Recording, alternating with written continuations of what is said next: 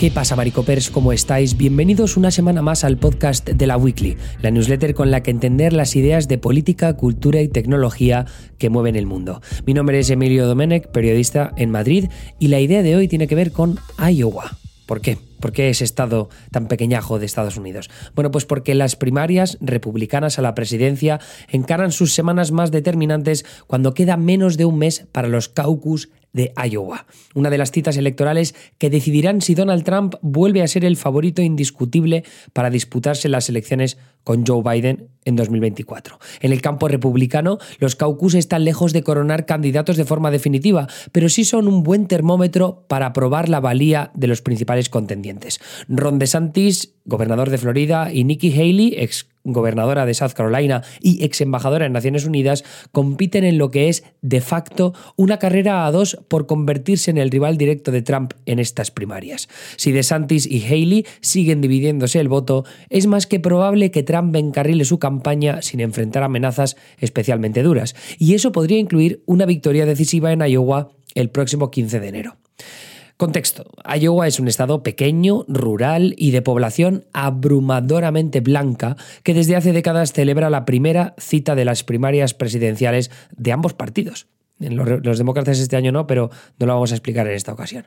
En el campo republicano, los caucus de Iowa suelen decantarse por candidatos más conservadores. De ahí que sea poco habitual que den como ganador al que acaba siendo nominado presidencial, normalmente una figura un poco más moderada. Pero un buen resultado en Iowa legitima carreras con la misma facilidad que las destruye, especialmente ahora que el electorado republicano es más conservador que hace unos años.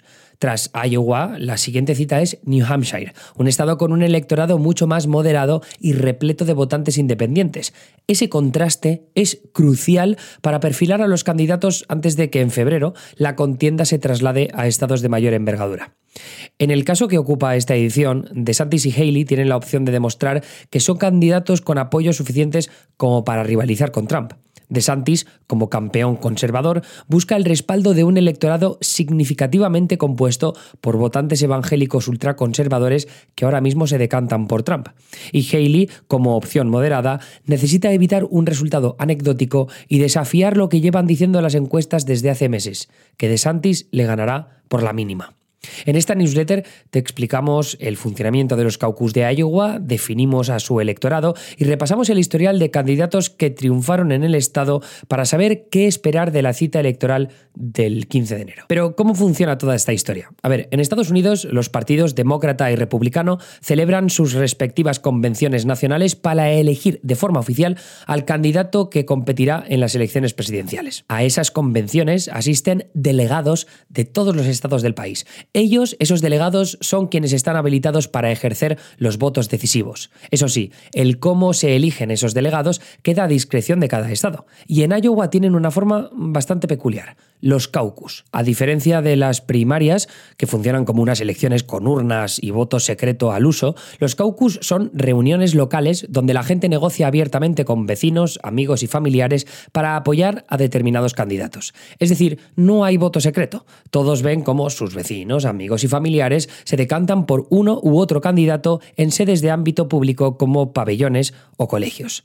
Dependiendo de la cantidad de asistentes al caucus, cada sede pabellones y colegios fijan un piso de apoyos, conocido como umbral de viabilidad, que los candidatos deben lograr para obtener delegados. Por ejemplo, digamos que hay un caucus con 100 personas con un piso de 20 votos como umbral de viabilidad. Estas personas se distribuyen espacialmente para brindar apoyo a los diferentes candidatos y los números de esa primera distribución resultan de la siguiente manera. 30 personas apoyan a Bernie Sanders, 20 a Hillary Clinton, 16 a Joe Biden, 14 a Elizabeth Warren, 10 a Pete Buttigieg, 7 a Gavin Newsom y 3 a Casey Hochul, candidatos que nos hemos inventado en unas teóricas primarias demócratas. En ese caso, salvo Sanders y Clinton, que tienen ese piso de 20 votos asegurado, el resto debería intentar persuadir a los votantes que eligieron a otros candidatos para que se sumen a su equipo. Este tipo de elección es sumamente interesante de ver porque la gente vota con su presencia, es decir, se mueven por los distintos campos de los candidatos, por lo que aquellos contendientes con un apoyo numeroso destacan rápidamente. Por cierto, yo estuve en los caucus de Iowa en 2020, fue muy divertido y hay un vídeo en YouTube en Neutral que mola un huevo. Una vez que los votantes presentes se redistribuyen entre los candidatos viables, el proceso concluye con la asignación de una cierta cantidad de delegados a cada candidato en función del número final de apoyos. Por tanto, los que superen ese umbral de viabilidad se reparten los delegados. Estas reuniones se llevan a cabo en más de 1.600 escuelas, universidades y gimnasios y eligen alrededor de 11.000 delegados que luego se irán filtrando, porque esos 11.000 delegados no van a la convención demócrata o republicana, sino que se filtran en convenciones de condado, convenciones de distrito y convenciones de estado, hasta simplificar esa cifra en la cantidad de representantes que asistirán a la convención nacional. En 2020 el número de delegados demócratas por Iowa, por ejemplo, fue de 49. Es decir, se pasa de 11.000 delegados a 49. Y ese proceso dura meses. Por eso es una de las primeras, primeras instancias preelectorales que se pone en marcha en el país, la de Iowa, digo.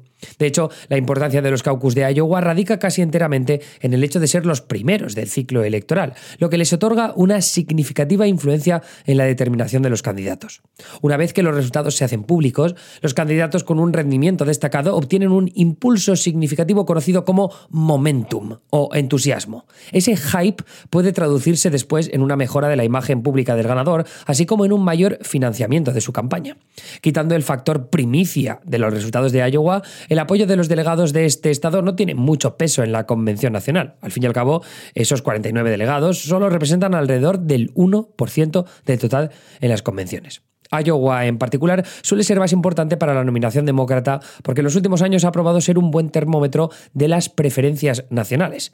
Cinco de los últimos seis candidatos presidenciales demócratas que ganaron en Iowa pasaron a ser nominados oficiales del partido. Biden es el único de esos seis que perdió en Iowa y luego se llevó la nominación.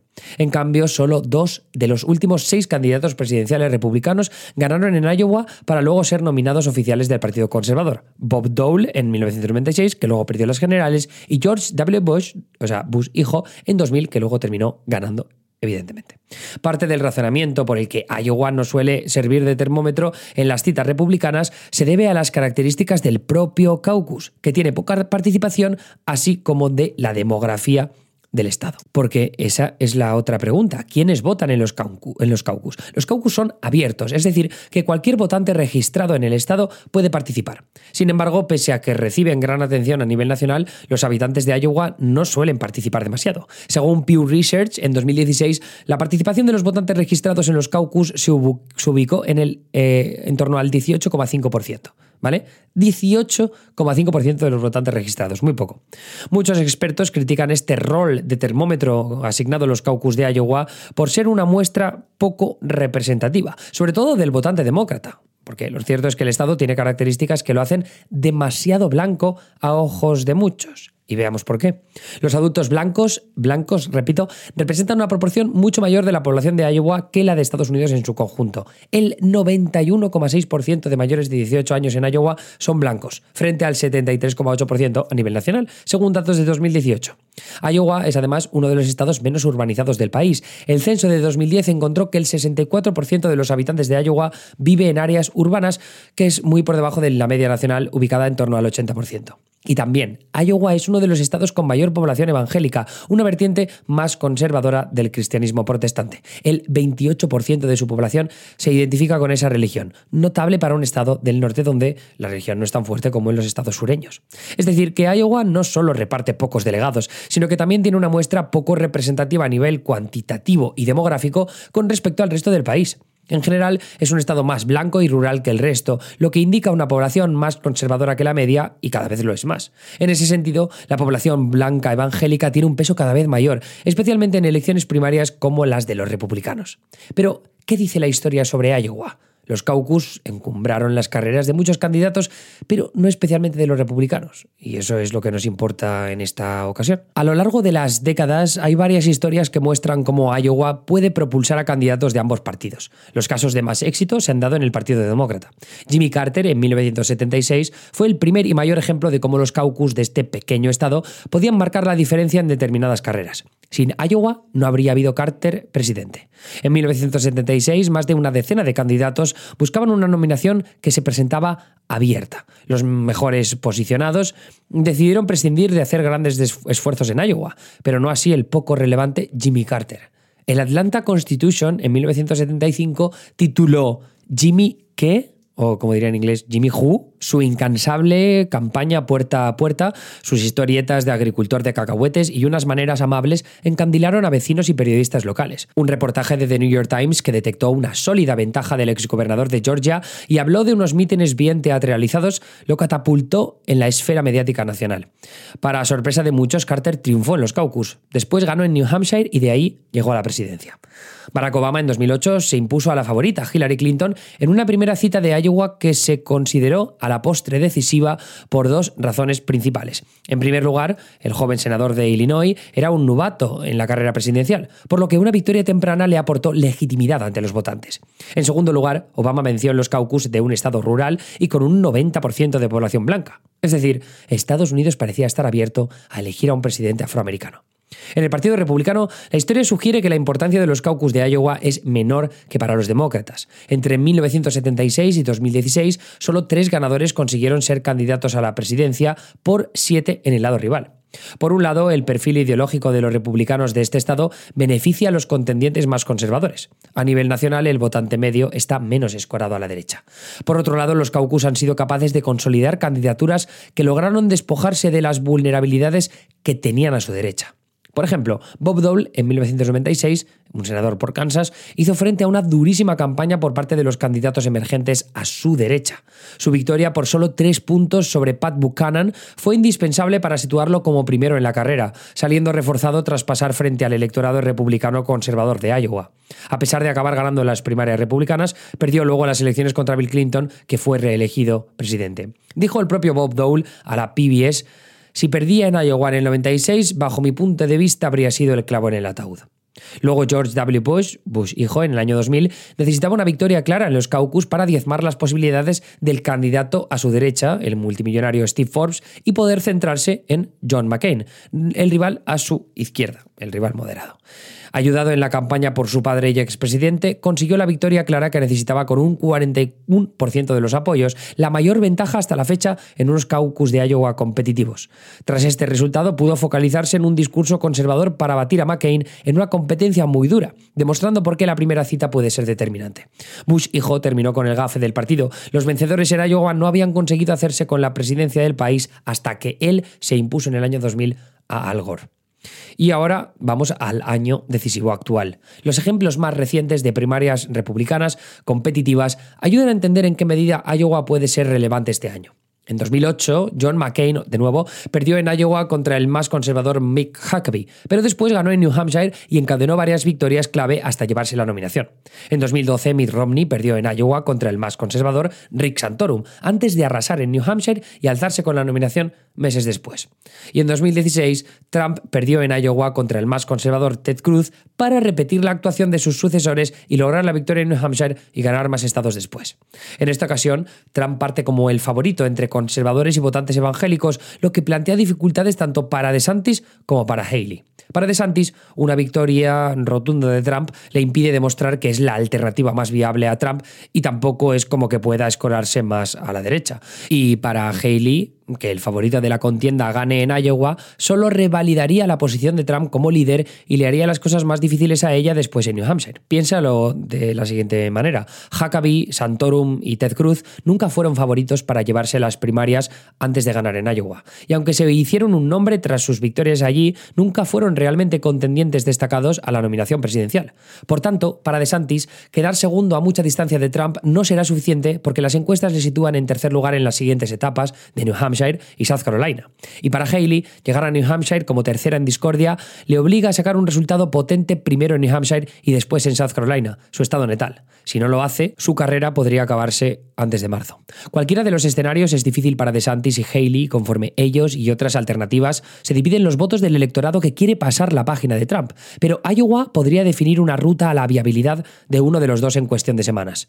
Mientras tanto, los candidatos y sus grupos afines invertirán en el estado millones y millones de dólares en anuncios a favor de sus candidaturas y en contra de las de sus rivales. Y también se patearán muchos de los 99 condados del estado hablando en mítines, probando comida local y definiendo una visión de futuro que difícilmente llegará a la Casa Blanca. Porque sí, Trump es absoluto favorito republicano otra vez. Sin más dilación, me despido, eso es todo por mi parte en esta ocasión. Gracias por estar ahí una semana más. Ya sabéis que si queréis escuchar más sobre las ideas de política, cultura y tecnología que mueven el mundo, podéis suscribiros a la versión premium de la Weekly en www.laweekly.com. Os leo por allí. Un fuerte abrazo y si os apetece, dadle al corazoncito en la newsletter que os ha llegado al correo o dejar un comentario para seguir debatiendo acerca de las posibilidades reales de DeSantis y Haley, porque es uno de los aspectos más interesantes de las próximas semanas en las elecciones presidenciales de Estados Unidos de 2024. Hasta luego.